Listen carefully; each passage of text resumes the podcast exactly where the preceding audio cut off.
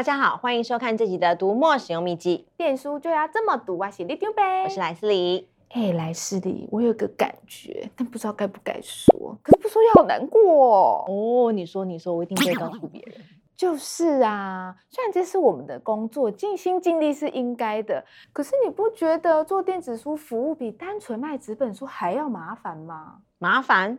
有哪里麻烦到你吗？你看纸本书啊，只要卖出去就比赛结束啦。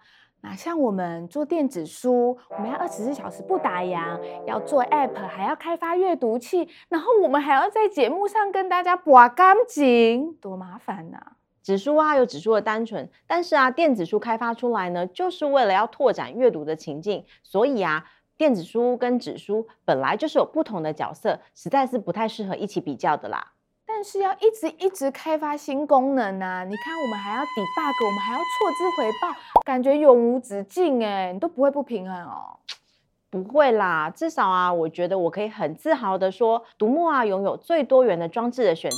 这个在全世界的阅读的同业里面呢，我们可是数一数二的厉害角色呢。你是说，在全世界的比赛里，我们也有机会拿冠军？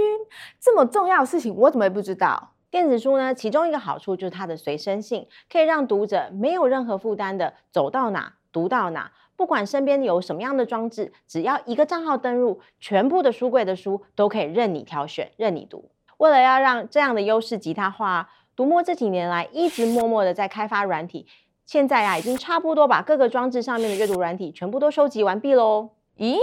之前介绍过六寸、七点八寸、十点三寸、十三点三寸，还跟大家聊过 iOS App、Android App。难道我们还有其他阅读软体吗？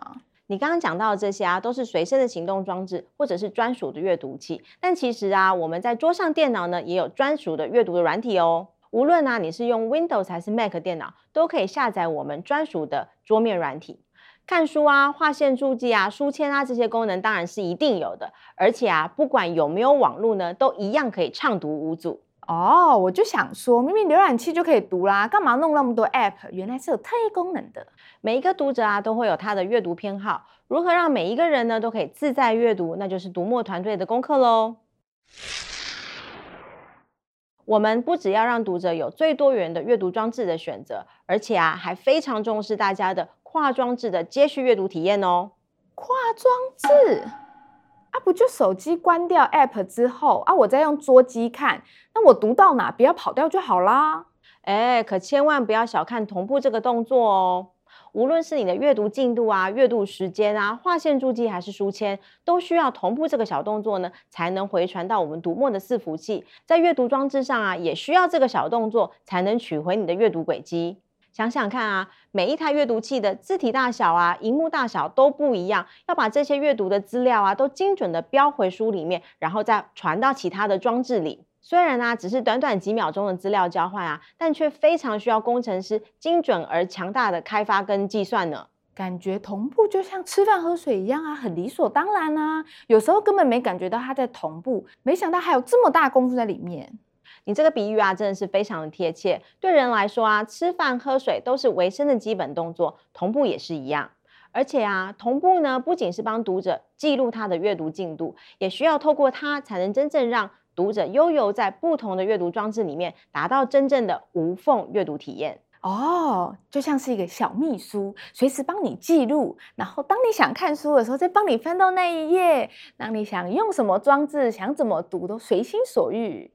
没错，没错。虽然呢、啊，读者可以依照自己的需求啊、阅读情境啊，来选择他最喜欢的阅读的软体，但是啊，身为开站第一天到现在的资深用户啊，我还是有一些小 paper 想鸡婆来跟大家分享一下。啊，你也知道自己鸡婆？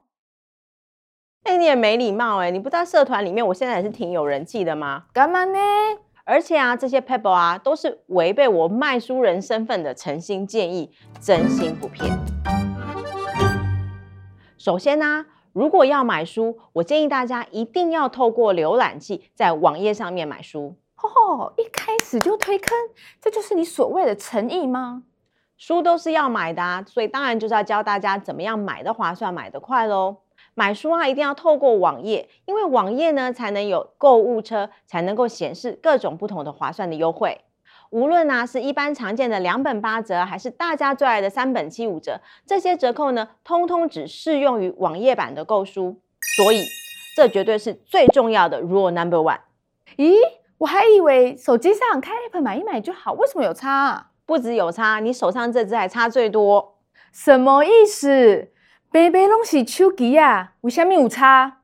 不好意思，就是 iOS 会有差。因为透过苹果 App Store 销售的数位商品啊，苹果都会收取一定比例的手续费用，再加上啊没有办法套用折扣优惠，自然啊就会是相对最贵的购书途径了。不是贵，而且还是最贵。可是不能用手机买，很麻烦呢。不会不能用手机买啊，你可以打开你的 Chrome 或者 Safari，一样可以购买，只是多一个步骤而已。如果啊，真的是比较喜欢用读墨看书 App 来找书啊，我也会建议你看到喜欢书呢，就立刻打上爱心，加入愿望清单，之后呢，再到网页版来买书，一样非常方便。哇，这其实也跟你刚刚说的同步功能有关呢，连买书都可以无缝接轨。不过啊，你刚刚说用浏览器买书才划算，那看书呢，你有什么小撇步吗？看书呢，当然就要先确定你的阅读情境啦。如果啊，你是看有非常多图表的商管书啊、杂志，我会建议你是用浏览器、桌面软体或者是大尺寸的平板，这样子每一页呢显示的文字量呢、版面大小都会是比较合适的。如果啊是要在非常拥挤的捷运啊或者公车上看书，我个人呢是更推荐用手机来看，而且呢一定要设定成卷动翻页。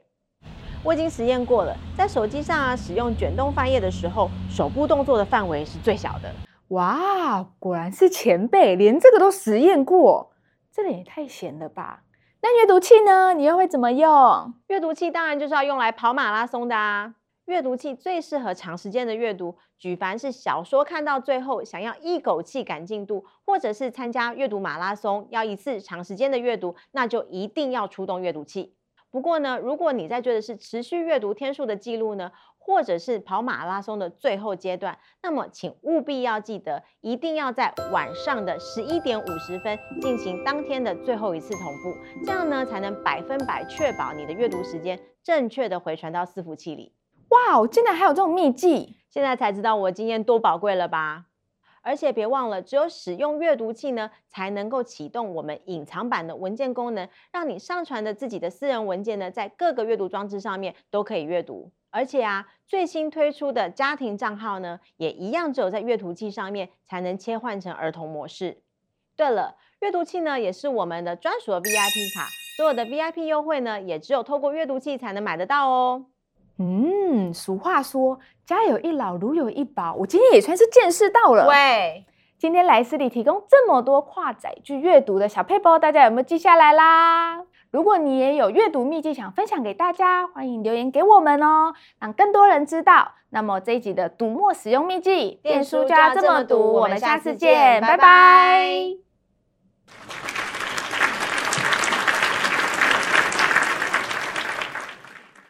你今天跟读者讲这么多省钱的小 paper，，你等一下还敢回公司吗？你都不怕了，我还怕什么？我有你帮我谈啊。哦，我等一下可是没有要回去哦，我还要继续录年度畅销榜。